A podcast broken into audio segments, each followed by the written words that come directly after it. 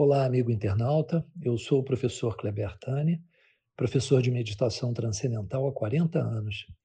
E você agora está ouvindo o meu podcast de contos indianos. Vamos aprender boas lições filosóficas vindas da Índia e de outros cantos do planeta. Antes de mais nada, eu convido você a seguir as nossas redes sociais. No Instagram, Meditacal Kleber, e o nosso site meditaçãokleber.com. Seja bem-vindo, Jay Gurudev.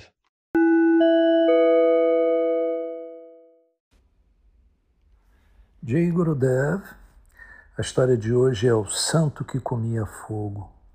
Fala muito sobre amizade, fala sobre compaixão, fala sobre reverência às pessoas que são boas. Enfim, existia um grande santo chamado Sananda, ele percorria planícies, florestas sagradas na Índia, sempre com um grupo bem diferente de discípulos, assim como Jesus fazia. Algumas pessoas iluminadas, para vocês terem uma noção, especialmente na Índia, elas preferem ficar num mesmo lugar quase que a vida inteira meditando, porque elas não querem se distrair com o deslocamento de um lugar para o outro, com coisas diferentes. E por outro lado, existem outros santos que pensam que passar mais de três dias no mesmo lugar acaba prendendo a pessoa a uma série de circunstâncias, deixando ela apegada demais a valores que são externos, o que poderia desviá-la da espiritualidade. Muito bem.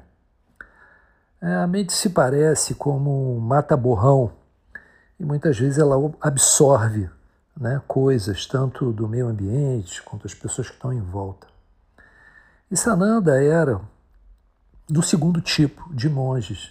O negócio dele era viajar, nunca passar muito tempo no mesmo lugar. É, aqui no Brasil, é, nós vivemos sempre com a perspectiva de recompensas, né? São salários, ou eventualmente até doações, que não é uma coisa muito comum. Na Índia é diferente. Os santos, eles sempre recebem roupa, abrigo e alimento. Então, qualquer pessoa religiosa considera um privilégio na Índia é, ajudar na sua casa, na sua cidade, no seu bairro, uma pessoa que seja evoluída espiritualmente, pelo karma dela, né, pelas boas vibrações. Nos tempos antigos, o anfitrião hindu ele comia carne, né? pessoas normais, né? da Índia em geral. E ela só oferecia essa carne aos hóspedes mais importantes. Depois, com o tempo, a carne foi banida, essa ideia de que a vaca ela é acolhedora. Né? Ela, ela, ela sempre adota os bezerrinhos que, que, que, que sejam órfãos e, e, e dá alimento e enfim, e tem um, uma coisa amorosa em si mesma. E isso fez com que as vacas fossem muito acolhidas. E eles entenderam que comer carne perturba as vibrações espirituais de uma pessoa. Um dia, Sananda, acompanhado por é, 40 discípulos, chegou à casa de um rico fazendeiro que praticava sempre essa coisa da hospitalidade. Segundo o costume então indiano, um bezerro foi abatido especialmente para satisfação do santo. Pessoas toscas, né, que não tinham o feeling. Naqueles dias, os hóspedes eram chamados de é, pessoas importantes, né, pessoas é, privilegiadas. Sananda era um grande santo e ele acabou aceitando a carne, como já aconteceu com Buda, né, com outros santos ao longo da história, mas proibiu os discípulos de comê-la. Ele explicou que eles estavam em treinamento, aprendendo a controlar suas paixões, os seus apetites, né, e por isso eles deveriam substituir a carne por frutas, ervas, legumes. E ele sustentava que comer carne não era bom para as pessoas que não estavam evoluídas, porque isso despertava uma série de sentimentos que eram é, que não eram espirituais. A dieta vegetariana, por outro lado, tinha um efeito calmante. que deixava a pessoa mais estável e deixa realmente a pessoa mais estável. Sananda devorou a refeição dele, pediu mais. Né? Os discípulos olharam, até com uma certa inveja, porque não eram muito evoluídos. Em seguida, ele ordenou que todos pegassem suas coisas e partissem né, em direção à caminhada de uns, de uns 10 quilômetros. Na Índia é muito comum levar um bambuzinho com um, um farnel, com uma trouxinha amarrada na ponta, com tudo que a pessoa tem, porque a pessoa já não tem muito mesmo. O mestre ele tomou a dianteira e seguiu uma jornada que não, não tinha que fazer, tinha até um certo tédio. Ele pediu aos discípulos que se apressassem, porque ele queria chegar na aldeia antes do pôr do sol. Ele sentiu a vibração rebelde, assim, um certo falatório, de um dos discípulos, que eu vou chamá-lo de chato. O nome do cara era Marcate. Eu vou, vou chamar o cara de chato. Né? O cara era uma mistura de Tomé e Judas, né? do tipo, só acreditava no que via e, e, e, e ele era traiçoeiro. Né? O santo pediu para todos os discípulos andarem com força, é, para que não se incomodassem com o cansaço, para que não se sentissem abalados com o sol tão forte. Assim que o santo acabou de dizer isso, o chato começou a disseminar no meio do grupo uma fofoca. Tá vendo? É, ele comeu carne, ele está forte. Né? Nós não. Ele chegou a comer carne duas vezes. Né? Nós ficamos com suco de frutas. Né? Isso já foi evaporado do estômago da gente. O mestre Sananda, que era muito evoluído espiritualmente, já tinha sacado a história toda, percebeu na hora, com a sua poderosa intuição, que esse discípulo chato ele estava criando um problema, problemas para todo o grupo. Assim ele se voltou para o chato, para o tal do Marcate, e na frente de todo mundo disse o seguinte: Caro Marcate, eu gostaria de você gostaria de comer o que eu como? Você conseguiria digerir a minha comida? Né, essa história é verdadeira. Né? O discípulo, achando que o mestre ele ofereceu uma carne, um bezerro para comer, alguma coisa assim, né? disse na hora, rapidamente: Mestre, eu aceito tudo que o senhor me der, porque eu tenho uma digestão maravilhosa e demais eu mais estou com fome. Quando os 40 discípulos chegaram na aldeia, final da jornada, eles tinham 80 quilômetros.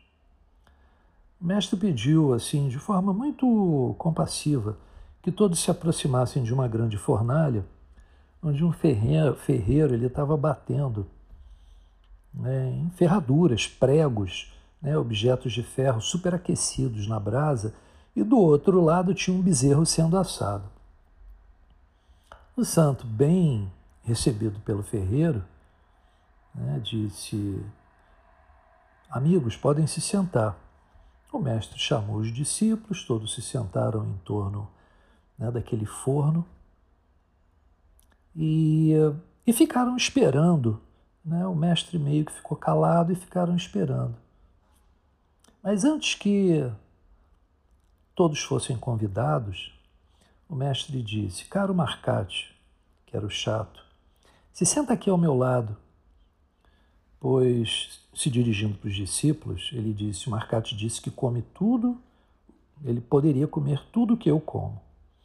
O Marcate né, abriu um sorrisão e pensou assim: caramba, ele agora vai me dar esse bezerro que está sendo assado. Estendeu a mão né, para o mestre.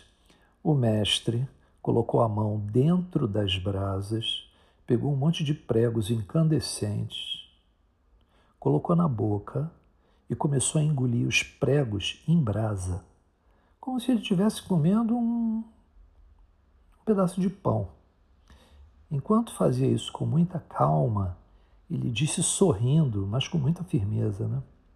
Marcate, chato, vamos lá, cumpra sua promessa e coma o que eu estou comendo. Depois veremos se você consegue digerir isso ou não. Marcate ficou mortificado, passado. Né? Ele se tocou da evolução espiritual do Mestre Isso para ele foi uma lição marcante na sua vida, porque a partir daí ele se tornou um discípulo realmente fervoroso. E essa história ensina que o discípulo deve seguir confiante né, a disciplina né, que o mestre iluminado apresenta a ele. Caso contrário, ele vai retardar o seu progresso espiritual. Por outro lado, a obediência mecânica né, a um mestre que seja espiritualmente cego não tem valor nenhum, pois transforma o discípulo ignorante num autômato, né, como se fosse uma máquina. Mas a obediência voluntária a um mestre sábio, isso conduz à iluminação. Então, isso serve para mostrar como a devoção é importante no caminho espiritual. Né, eu encontrei um grande mestre quando eu era novo, eu morei com ele, pude observar a estatura espiritual dele e, sem dúvidas, eu procurei seguir o caminho que ele me apresentou o mais fielmente possível, né, com todas as minhas fraquezas. Mas um ponto vale a pena ressaltar: a importância de comungar com pessoas espiritualmente elevadas. Porque às vezes são amigos, às vezes são pessoas humildes da rua, às vezes são pessoas que nós encontramos assim nas quebradas da vida e que tem tanta coisa, né? Tantas, é, tantos aspectos positivos né? que nos ajudam a eliminar a nossa dor, o nosso sofrimento, a nossa ignorância.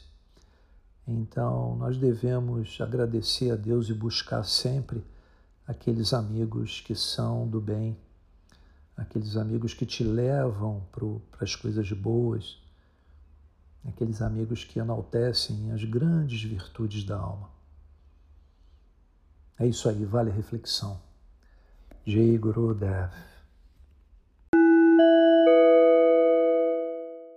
Caros amigos, espero que vocês tenham gostado.